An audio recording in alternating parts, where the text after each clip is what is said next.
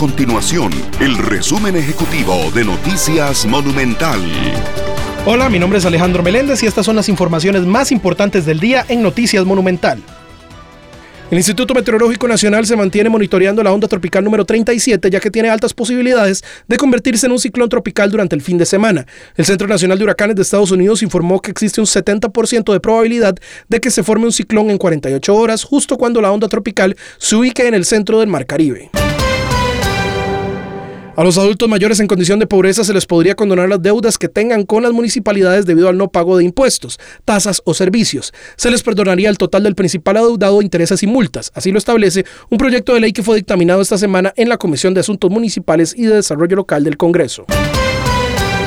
Si usted está buscando trabajo, tome nota ya que la Municipalidad de Heredia y Oxígeno realizarán una feria de empleo este fin de semana con 500 plazas vacantes. El evento inicia este viernes y finalizará el próximo domingo. Tendrá lugar en el área de comidas de Oxígeno con un horario entre las 12 mediodía y las 6 de la tarde.